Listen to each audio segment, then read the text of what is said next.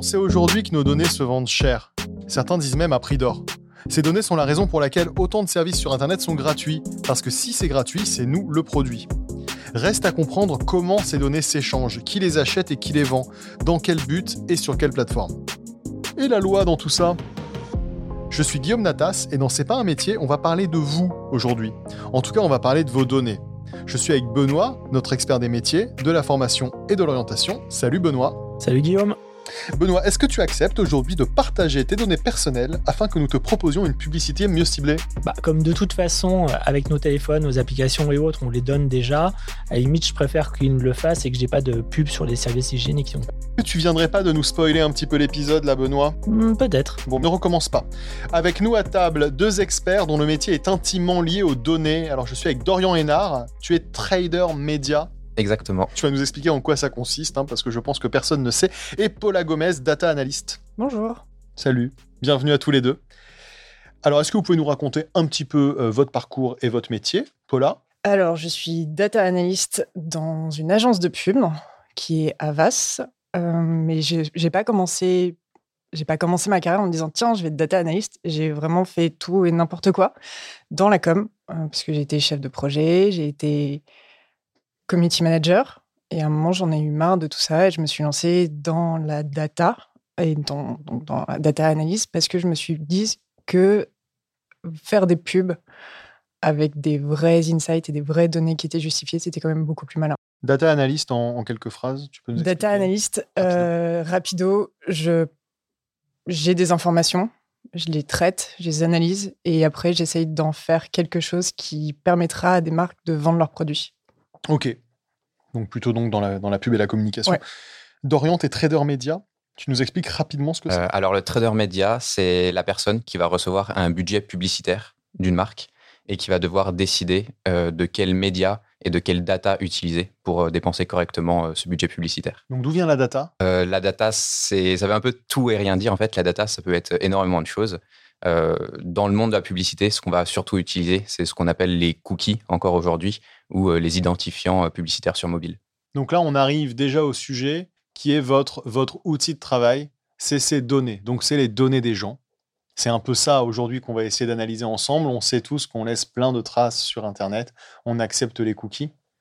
Donc ça, on ne sait pas trop ce que ça veut dire, mais on clique tous sur accepter parce que sinon, euh, on a moins accès au site ou sinon c'est chiant. Et je crois même que maintenant, il y a des sites qui proposent de payer si tu veux pas euh, partager tes données. C'est ça. Donc si tu les partages, vous, ça vous arrive et vous avez ces infos et à vous ensuite de les valoriser. Alors toi, c'est les cookies, si j'ai bien compris. Moi, c'est pire que ça parce que c'est dès que tu te enfin, dès que es inscrit à un réseau social. Dès que tu es inscrit à un réseau social, ouais, quand tu as toutes les données que tu donnes à ce réseau. Voilà. Et moi, grâce à des outils tiers, euh, j'ai accès à ces informations-là. Donc après, elles sont anonymisées. Je ne sais pas ce que toi, Guillaume, tu as décidé de liker, mais si tu as liké une page, je peux savoir au final que tu as liké cette page et donc tu représentes un pourcentage des hommes qui ont peut-être entre plus de 30 ans. Donc j'ai ces informations-là. Et qui adorent les burgers. Et qui adorent les burgers. Et ça, du coup, derrière, toi qui vas diffuser une pub sur les burgers, sur mon segment, tu vas faire de bien meilleurs hits. D'accord. Donc là, on voit un petit peu euh, d'où viennent ces données et de ce que vous, vous pouvez en faire. Donc on va, rentrer un peu plus dans le, dans le détail tout à l'heure. Mais euh, ce, que, ce que je remarque aujourd'hui, c'est que même si c'est très obscur, les métiers de la data, on le vend en poupe. On en parle beaucoup. C'est très mis en avant. Alors certainement par instinct, on se rend compte qu'il y a beaucoup de choses à faire, qu'on en partage de plus en plus, et donc il y a forcément euh, de l'argent à se faire. Qu'est-ce que ça donne euh, niveau orientation et formation, euh, Benoît, les métiers de la data? Bah, Effectivement, les métiers de la data, on en parle beaucoup dans les formations et dans les questions qui reviennent souvent, c'est est-ce qu'il faut être fort en maths pour travailler dans la data? C'est en fait les métiers de la data, c'est tellement large et être bon en maths, ça veut dire beaucoup de choses également. Du coup, c'est pas une question facile. Excuse-nous de pas être assez précis pour toi, Dorian. de, mon côté, de mon côté, vraiment sur la partie trading média, euh, c'est pas nous qui développons les algorithmes d'optimisation qu'on va utiliser euh, au quotidien. Donc, euh, on n'a pas besoin d'être bon en maths au point de pouvoir euh, développer tout ça. Par contre, on a besoin de cette réflexion et de ce côté analytique, savoir ne pas avoir peur des chiffres, savoir utiliser correctement Excel, savoir prendre des décisions par rapport à justement toutes les données qu'on a sous les yeux. Ouais, pareil, je suis nul en maths. Enfin, à la base, je suis nul en maths. Mais c'est ça, il faut juste être curieux, ne pas avoir peur des chiffres et avec l'expérience, se poser les bonnes questions. Ou en tout cas, se poser des questions. C'est quoi les qualités à avoir dans ces métiers-là, du coup? Je pense qu'il faut être assez rigoureux et surtout intéressé. Euh, justement, ne pas avoir peur euh, de fouiller et euh, d'apprendre par soi-même dès qu'on ne connaît pas quelque chose. C'est encore des métiers qui changent très rapidement et du coup, il faut vraiment s'actualiser régulièrement. tu dis que ça change très rapidement et c'est vrai que nous, il y a quelque chose en tant que moldu des, des data, simplement source de données, vache à lait. Ce qu'on voit, c'est que la, la loi attaque souvent le sujet. Il y a eu, il y a quelques années, la RGPD il me semble. Est-ce que ça, vous, dans vos métiers, c'est quelque chose que vous voyez? Est-ce que vous avez déjà eu des moments où, euh, entre guillemets, votre vie va, va basculer, votre vie professionnelle va basculer parce qu'une nouvelle loi est tombée? Chez moi, la RGPD, ça a été très compliqué. Enfin, c'est pas que c'est compliqué et je suis contre la loi, c'est juste de. On savait pas quelle allait être la loi et on ne savait pas comment après ça allait être de notre côté. Donc en effet, nous, on a eu un avant et un après RGPD. Euh, tout simplement, on a des outils qui nous donnent moins d'informations. Donc, on a beaucoup moins d'informations de la part de certaines plateformes. On a nos outils tiers qui ont du mal. Et après aussi sur euh, ce qu'on vend aux clients, on est obligé, par exemple, d'anonymiser. Quand on disait de euh, les gens euh, aiment les burgers, quand, avant je pouvais dire de Guillaume Natas aime les burgers, maintenant je ne peux plus le dire. Je dis juste de il y a des gens qui aiment les burgers, mais je ne peux plus vraiment le prouver directement au client. La RGPD, ça a changé quoi légalement? On ne peut plus afficher les gens. Ouais, et même la manière de récolter les informations et surtout la manière dont on doit prouver qu'on a récolté le consentement des personnes pour traiter ces informations. Si je parle de mon expérience, il y a quelques années, je travaillais pour une autre société euh, qui exploitait les données de localisation pour faire de la publicité. Donc, euh, on travaillait euh, avec des applications qui sont installées tous les jours sur vos téléphones. Et à l'époque, quand vous installiez par exemple une application météo, on vous demandait est-ce que tu acceptes de donner ta localisation pour qu'on te donne la météo chez toi Tu disais oui, mais en fait, tes données de localisation ont été partagées à l'application, mais également à tous les partenaires qui travaillaient avec cette application, dont notre entreprise. Vous, vous donniez de l'argent à des applications qui étaient quasiment des chevaux de Troie sur le téléphone des gens pour ensuite les localiser. Il me semble qu'il y avait eu un petit scandale là-dessus parce qu'avec l'équipe.fr, ils arrivaient à localiser le président. Exactement. son, garde du corps avait, l'équipe.fr. Donc toi, tu étais dans une structure qui faisait ça. C'est ça. Et ça nous permettait, si on reprend l'analogie du burger, de pouvoir proposer à des marques, euh, tiens, je peux te faire un ciblage d'audience sur toutes les personnes qui sont allés au moins une fois chez un de tes concurrents dans les 30 derniers jours. Donc ça, c'est extraordinaire. Là, moi, j'amène un petit peu mon, mon expérience parce que j'ai, euh, à, côté de, cette activité-là, je, gère une chaîne de restaurants. Et un vrai problème qu'on va avoir dans la restauration, c'est qu'on ne peut pas tracer un client. Un client qui vient et qui commande chez vous, en général, il ne va pas laisser ses données. On ne va pas aller prendre les données de carte bleue. Donc, vous, votre entreprise, proposiez de dire, moi, je peux te faire un panel de gens qui sont venus chez toi ces 15 derniers jours. Exactement. D'accord. Donc ça, il y a assez peu de gens qui savent que simplement ça existe ou que ça existait. Et du coup, la RGPD là-dedans? Alors, la RGPD, elle a changé la manière dont on récolte le consentement des personnes. Donc, quand avant, on demandait juste ta localisation pour que tu puisses avoir la météo, on avait le droit après d'utiliser la donnée pour la publicité. Aujourd'hui, quand on arrive sur l'application de la météo, on a justement ce pop-up qui nous dit est-ce que tu acceptes de donner tes données de géolocalisation pour tous ces partenaires? Et à toutes ces fins. Donc, utilisation de l'application, publicité et euh, tout ce qu'il peut y avoir euh, en plus. C'est ce qui nous a donné ces nouvelles pop-up extrêmement grosses, un peu sur tous les sites, qui ont rendu d'ailleurs la navigation assez compliquée. Exactement. Et qui nous poussent, et d'accord. Et donc, cette boîte, qu'est-ce qui s'est passé ce jour-là? Ce jour-là, justement, la CNIL est venue frapper à la porte un matin en nous disant Bonjour, on aimerait vérifier euh, comment vous récoltez vos informations et où sont les consentements. Et où sont les consentements D'accord. Et euh, il fallait leur prouver bah, du coup comment on travaillait. Donc euh, il y a eu euh, un moment où on n'a plus le droit de travailler jusqu'à ce qu'on se mette en, accord avec ces, nouvelles lois. Et aujourd'hui, c'est toujours une activité qui existe, mais qui du coup est plus limitée. Et en tout cas, la quantité de données qu'on récolte, ou en tout cas que ces entreprises récoltent, est plus faible qu'avant parce qu'elle est plus compliquée à avoir. Donc quand la CNIL est venue taper à la porte, en gros, vous avez arrêté de bosser. Toi, tu t'es retrouvé au chômage technique euh, pendant quelques mois? Ouais, en gros, ils nous ont dit, ben, toute la donnée que vous avez collectée ces X derniers mois, vous n'avez plus le droit de l'utiliser parce qu'elle n'a pas été collectée avec le bon consentement ou de la bonne manière. Donc tout ça, vous l'effacez et vous avez le droit de recommencer à travailler si vous appliquez toutes ces nouvelles règles quand vous collectez votre donnée. Et tu es parti de cette boîte? Et je suis parti de cette boîte. Suite à ça?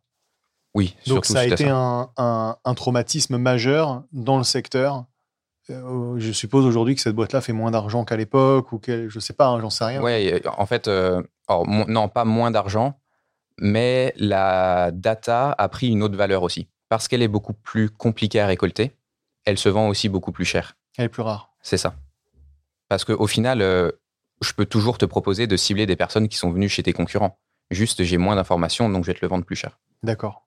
Donc en fait, on est vraiment sur un marché spéculatif. C'est qu'il y a quelque chose de. Je ne sais pas si c'est de la spéculation, c'est juste euh, l'offre est plus rare, donc euh, les prix augmentent. Ouais, voilà.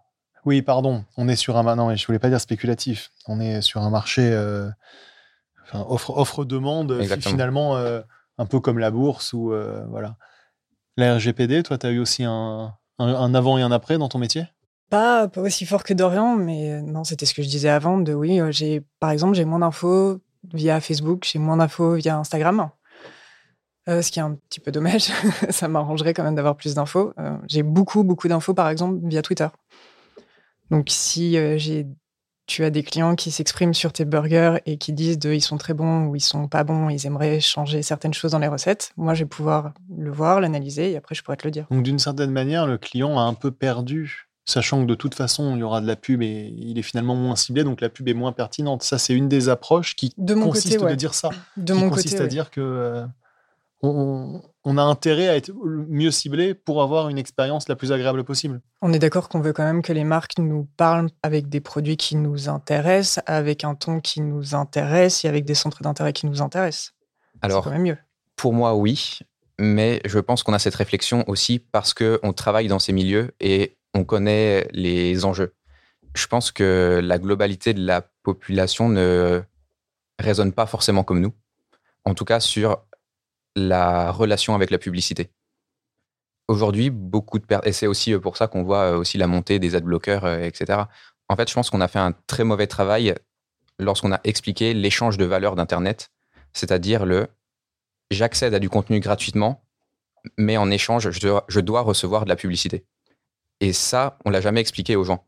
Juste, ce qu'ils voient, c'est qu'il y a des bannières euh, qui clignotent ou euh, des pop-up qui nous gênent dans notre navigation, et du coup, ils installent des adblockers sans se rendre compte que ça casse toute la chaîne de valeur et que c'est pas un modèle viable sur le long terme.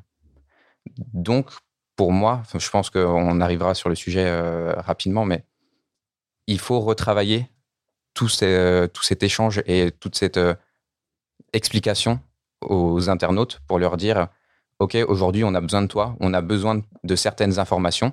Elles peuvent être anonymisées, mais on a besoin que tu nous donnes tout ça pour que tu puisses continuer à naviguer gratuitement sur euh, Internet, outre les, euh, ce qu'on appelle les wall gardens, donc euh, les Google, Amazon, Facebook, etc. Et clairement, là-dessus, les gens sont hostiles. Sur les premières analyses, oui, parce que les gens ont toujours eu l'habitude d'avoir, enfin toujours eu, ils ont ces dernières années eu l'habitude d'avoir un adblocker et de pouvoir naviguer sans qu'on leur demande rien du tout sur Internet gratuitement.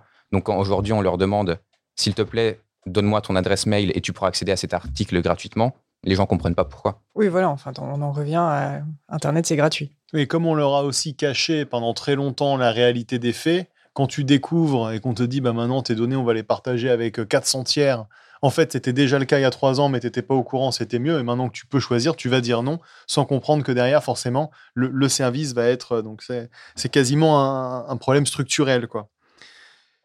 Benoît, tu avais une question peut-être par rapport au, au métier en tant que tel? Dorian, tout à l'heure, tu disais que les métiers bougeaient très vite. Finalement, aujourd'hui, tout ce qui est euh, data, data marketing, c'est quand même très à la mode. Est-ce qu'on n'a pas un risque finalement que ces métiers-là euh, bah, disparaissent dans quelques années, voire soient remplacés par de l'IA Disparaissent, euh, je sais. En fait, dans tous les cas, l'écosystème change, donc les métiers vont évoluer.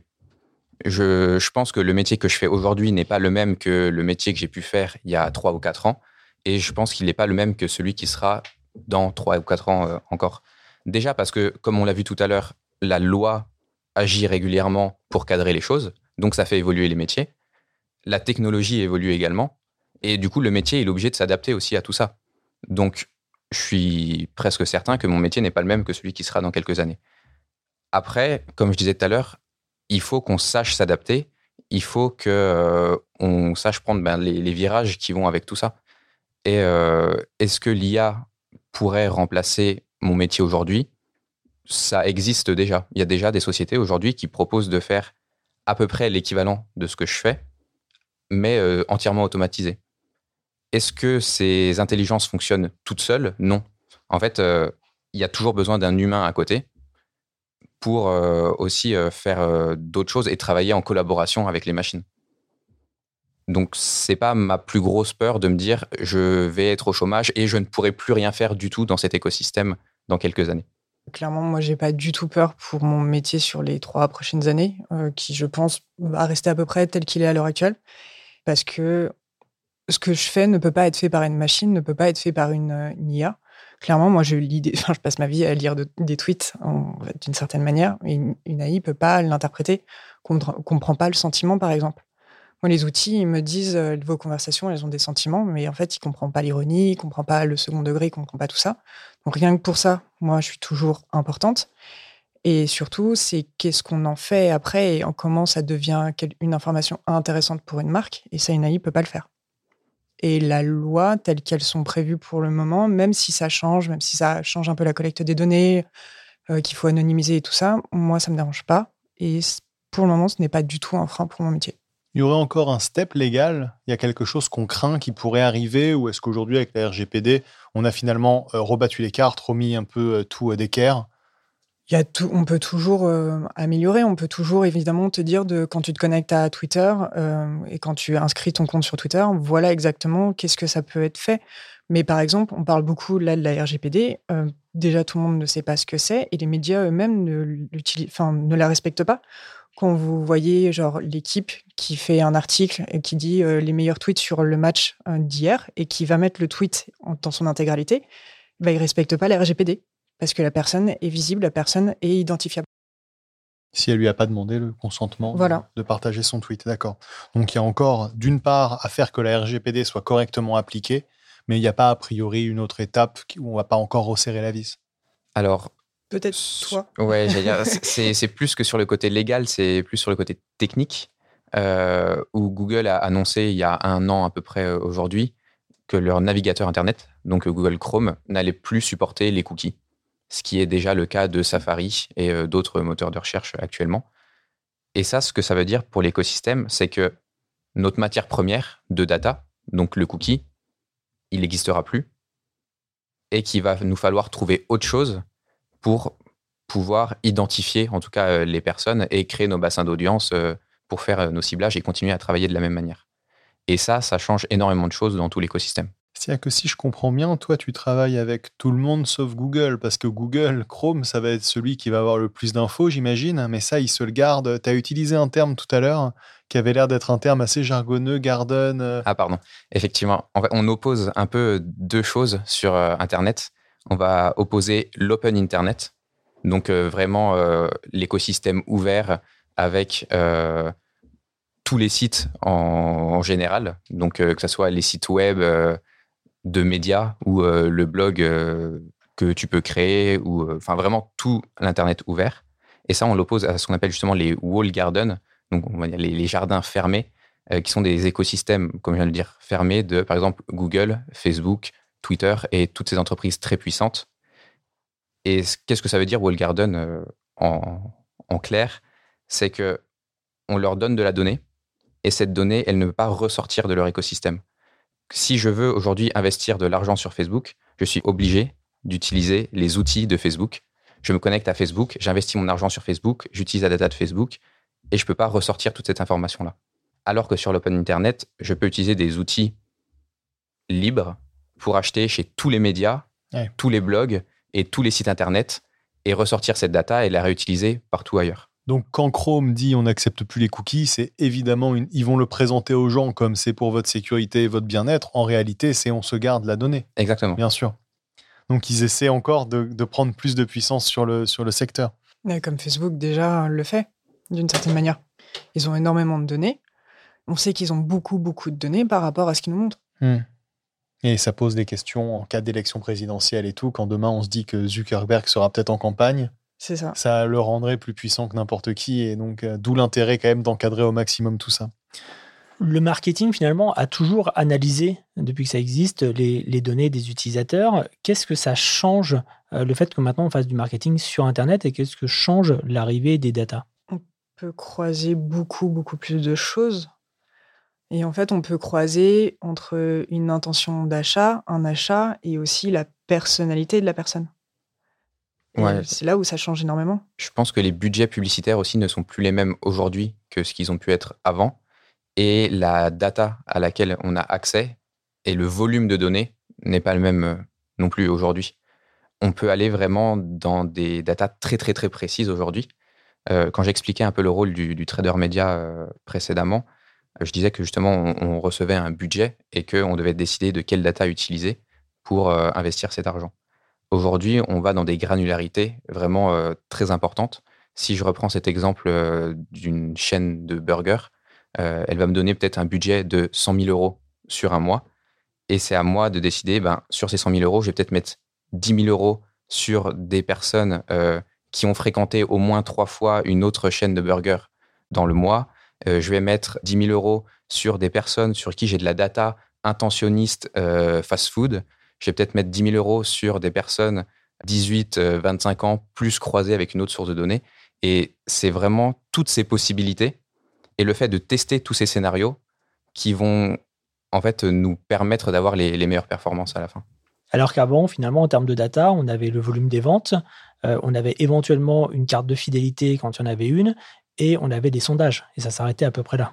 C'est ça. Mais euh, justement, en parlant de carte de fidélité, il y a eu aussi quelque chose. Enfin, à un moment, je travaillais pour une, grande marque de distribution et ils se sont posé la question de ma publication sur Facebook. à quel moment, comment je fais pour que ça devienne traquable jusqu'à un acte de consommation en ligne? Donc, évidemment, ça, ils arrivaient à le savoir. Donc, finalement, les, ventes étaient assez faibles. Mais est-ce que cette pub vue, enfin, cette publication, parce que c'était de la ligne éditoriale, donc cette publication faite sur Facebook, est-ce qu'elle a quand même transformé un achat en magasin? Et ça, c'est beaucoup moins traquable vu qu'on sort de l'écosystème Internet. Cependant, est-ce que ma publication a eu un impact sur la vie réelle? Et c'était beaucoup de questions sur comment justement croiser ces informations-là qui, entre bah, du réel et de l'Internet, finalement sont quand même ultra complémentaires. Il y a une anecdote qui traîne un peu sur, sur Internet, mais en cherchant des sources, je pense que c'est qu'une anecdote autour de la data, euh, qui, mais qui fait peur forcément aux gens, c'est de dire une marque de, de couches qui, il y a quelques années, aurait, grâce à l'analyse justement de, euh, des signaux sur Internet, pu déterminer à l'avance qu'une femme euh, était enceinte avant même qu'elle l'annonce à sa famille. Est-ce que c'est quelque chose qui est réaliste, réaliste? Est-ce que c'est vraiment arrivé? Je ne pense pas, mais est-ce que c'est réaliste? Et finalement, est-ce que le pouvoir que donne la data, c'est quelque chose qu'il faut, sur lequel il faut faire attention pour pas bah, créer de, du rejet finalement? Je pense que ça, ça peut être valable dans ton métier, mais pas dans mon métier. je ne sais pas si cette anecdote précisément est vraie ou pas, mais ça me choque pas. Pour moi, c'est tout à fait possible. Euh, simplement parce que rien que dans les sources de données qu'on peut avoir, moi, je sais qu'aujourd'hui, j'ai accès à des données vendu par Mastercard ou Visa, où je peux cibler des personnes qui ont déjà effectué tel ou tel achat, pareil dans les 30 derniers mois. Attends, Mastercard et Visa vendent des données en fonction de ce qu'on achète avec les cartes Oui. D'accord. Ah bah ça, je ne le savais pas. D'accord, donc ça c'est incroyable. C'est une des raisons pour lesquelles au final on a accès au service de carte bleue euh, gratuitement. Certainement. Mais si tu achètes une voiture, ils sont au courant, ils peuvent dire. Euh, Après, encore une fois, je pense que tout ça est cadré en fonction des produits que tu achètes. Je suis pas sûr que ça soit légal aujourd'hui si tu vas en pharmacie et que tu achètes un test de grossesse d'avoir un segment d'audience euh, toutes les personnes qui ont acheté un test de grossesse dans les 30 derniers jours. mais si tu sais que tu as été enceinte et que tu as commencé à consulter des sites de maternité avant que tu l'annonces à tes proches, avant que tu le saches toi-même. Les cookies savent avant Ce que j'avais entendu de cette anecdote, c'était que l'algorithme était capable. L'algorithme, tu sais, je parle comme un boomer. L'Internet était capable de savoir que tu étais enceinte avant toi. C'est-à-dire juste en voyant que tu vas changer ta consommation de nourriture, par exemple que tu achètes beaucoup de fraises, hein, ça c'est une donnée scientifique, euh, ils peuvent se dire, bon ben voilà, il y, a un certain nombre de faisceaux d'indices qui font dire que euh, euh, la, personne pourrait être enceinte. Et je crois que d'ailleurs l'adresse email d'une femme enceinte, c'est un une des choses qui vaut les plus chères en termes de données. Ouais. Qu'est-ce qui vaut cher encore euh, bah, Justement, la donnée de localisation vaut très cher. C'est quoi la donnée absolue? C'est de l'or. Déjà, la manière dont a été récoltée la donnée va changer beaucoup son prix. Est-ce que c'est quelque chose qu'on a estimé ou est-ce que c'est quelque chose Est-ce que c'est du déclaratif? Est-ce que c'est la personne qui a dit mon âge c'est ça et c'est pas moi qui l'ai estimé de par ta navigation? Ça, ça va changer beaucoup le prix. Ça vaut plus cher quand c'est la personne qui l'a dit? Oui. D'accord. Parce que c'est plus fiable. Exactement. Ok. Ouais, parce que les estimations de genre, les estimations d'âge, les estimations de métier, ça va se faire, en tout cas dans mon métier, ça va se faire sur euh, les, la manière dont ils ont de s'exprimer, euh, ce qu'ils like, ce qu'ils commentent, enfin, les comptes qui suivent et autres. Donc ça peut être, genre, je peux décider de suivre que des trucs bancaires parce que j'ai une passion pour la banque, cependant, je travaille pas dans la banque. Et l'outil va dire de, tu travailles dans la banque. Tu nous dis que des algorithmes analysent aujourd'hui la manière dont on s'exprime pour, par exemple, identifier notre niveau social? Euh, L'âge, en tout cas. L'âge, d'accord. L'âge et le genre, Si tu dis souvent LOL, par exemple. c'est que tu es jeune. Ouais. Mhm. Alors, plus, N'est-ce de, moins en moins maintenant. Comment ça non, non. C'est très- plus jeune de dire LOL? Si, si, si, continue de dire lol. Si tu parles par exemple de l'application TikTok, ça c'est jeune, n'est-ce pas? Mais oui, enfin, ils ont besoin, en tout cas les outils que moi j'utilise, ils ont besoin quand même de humaniser les données qu'ils ont. Donc ils sont obligés de faire de l'extrapolation si les gens n'ont pas déclaré. Vous, vous partagez vos données personnelles sur Internet? Pas trop? Moi, oui. Bon, bah, ça en dit long. En fait, ça sert à rien de savoir que j'ai été consulté à un article de F1. Enfin, J'estime que ça leur sert, ça sert à rien parce que je suis pas non plus une grande fan de F1. J'ai juste là un intérêt euh, à- parce que j'ai vu un, un documentaire sur Netflix. D'accord. Donc je limite un peu certains, certains trucs. Tu choisis en fait ce que tu partages ou non Ouais. pour rendre le travail de tes collègues plus efficace finalement? Ou on va dire ça, ouais. ouais, ouais, évidemment, c'est pour le travail de, de Dorian, pour qu'il puisse sympa. Ouais, voilà. Le gentil. cœur sur la main. Vous avez fait quoi comme formation pour en arriver là? J'ai fait une école de com, le truc le plus basique au monde. Euh, en sortant de cette école de com, je pensais que j'allais devenir RP dans l'événementiel. Quelle horreur. J'en suis très très loin. D'accord. Moi, j'ai fait un bachelor en web marketing euh, sans savoir vraiment que ce métier de trader média existait à la fin. Et c'est quelque chose que j'ai découvert vraiment dans ma dernière année, un peu par hasard. Ça m'a plu et j'ai continué. Tu as fait des études orientées web. Exactement. D'accord. Ce qui n'était pas très commun encore à l'époque. Non, c'était euh, un peu, entre guillemets, la prise de risque, de se dire, euh, je sais que c'est quelque chose qui me plaît, je ne connais pas encore les débouchés, mais j'ai envie de prendre le risque. Et euh, je pense que ça s'est plutôt bien placé pour Est-ce moi. que vous coup. êtes content de votre situation financière avec ces métiers-là? Ouais, je vais pas me plaindre. Et largement aussi. Combien on peut espérer gagner dans, vos, dans votre milieu par an, par mois, en début de carrière, en fin de carrière? Alors, dans le trading média, euh, ça dépend beaucoup de l'entreprise ou de l'agence dans laquelle on va travailler. Euh, je pense qu'on peut rentrer, en tout cas dans les premières années, à quelque chose comme 35 ou 40K euros. Et ça peut monter très vite avec euh, l'expérience, vu que c'est un métier nouveau. Donc, il y a encore relativement peu de personnes avec beaucoup d'expérience. Et ça peut monter assez rapidement dans les euh, 100K euh, dans les quelques années. Donc D'expérience. Des très beaux salaires. Oui. Et en data analyse? Bah déjà, moi, je vais tout plaquer et de faire le métier de Dorian. Donc un peu moins. en entrée, on est entre 30 et 35. 30 et 35. Donc on est quand Bah, même sur, on est quand même globalement sur des beaux salaires en entrée. Enfin, oui, c'est pas, c'est vraiment pas déconnant. et 30, là- 35, il y en a, ils les gagnent en fin de carrière. Je sais. Bon, bah, soyez pas désagréable alors. ok, merci beaucoup. Benoît, pour conclure, est-ce que tu peux nous faire un petit point sur les formations euh, actuelles pour travailler dans ces métiers-là? Les formations pour aller travailler dans les data, on va avoir, je dirais, deux types de formations. On va avoir les formations euh, très tournées vers les maths, vers l'informatique ou autres, qui vont être là vraiment euh, data scientists, qui vont être vraiment la création des algos dont on parlait tout à l'heure, des outils dont on parlait tout à l'heure. Si on reparle un peu plus des, métiers de, de Paula et, d'Orient, pour ces métiers-là, on va être plutôt sur des formations type communication ou marketing, on va dire plutôt marketing, euh, qui inclut de, la data. Je pense qu'il faut faire attention euh, aux formations qui en fait sont du marketing peut-être traditionnel et qui saupoudrent un peu avec de la data, ou alors il faut avoir en tête qu'il va falloir continuer à se former par la suite ou rajouter des formations un peu plus euh, spécifiques. Pour se faire une idée, je pense que l'intérêt, ça va être de regarder le programme de, de la formation en tant que telle et voir si la data représente une part importante de- du nombre d'heures de formation ou si c'est vraiment un ajout en dernière année. Généralement, ce genre de choses, si c'est juste un, petit saupoudrage de dernière année, c'est jamais très opérationnel quand on est dans une, dans une entreprise. Après, on se méfiera surtout euh, des formations très courtes. Hein. Je suis en, faisant la recherche pour aujourd'hui, je suis quand même tombé sur une formation en deux jours pour être data marketer. J'ai trouvé que c'était un peu, un peu léger. Hein. Il fallait avoir quand même un petit background marketing, mais ils vendaient ça. Donc, J'ai entendu que c'est deux grosses journées par contre. Ah, c'est vraiment grosses journées de 7 heures. Ah non, c'est des journées de 7 heures. 7 hein. heures, C'est 14 heures de formation. Mmh, d'accord. Donc, attention à ces formations très courtes qui nous vendent un petit peu du rêve.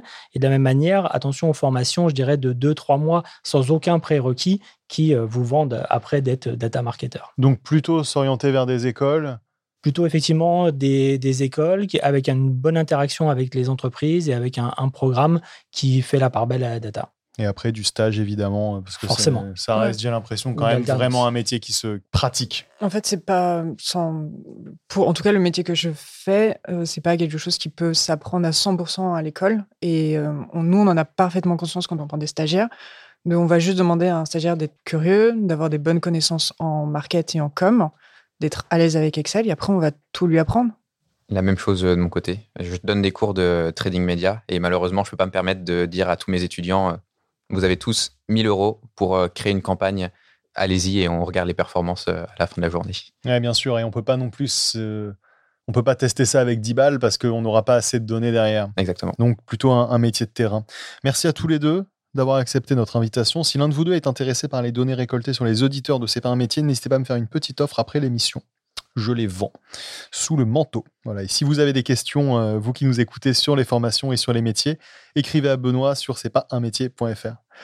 Est-ce qu'on peut vous retrouver quelque part? Est-ce que d'une manière ou d'une autre, vous avez un petit peu de promotion à faire pour quelque chose? C'est le moment. Pas forcément de promotion à faire, mais si vous avez des questions euh, sur le métier de trader média, n'hésitez pas à me contacter sur LinkedIn, Dorian Hénard sur LinkedIn, ça marche. On pareil sur LinkedIn, euh, donc à Paula Gomez, parce que là, mon compte Twitter, c'est que des LED qui clignotent, donc je suis pas sûr que ça soit très intéressant. Bah, si vous aimez les LED qui clignotent, vous avez aussi le compte Twitter de Paula. Voilà, merci beaucoup à tous. Euh, c'est pas un métier, est un podcast EVL Prod. Production Benoît Lachan, réalisation Benjamin Septem Ours, direction de production Paloma Terzati.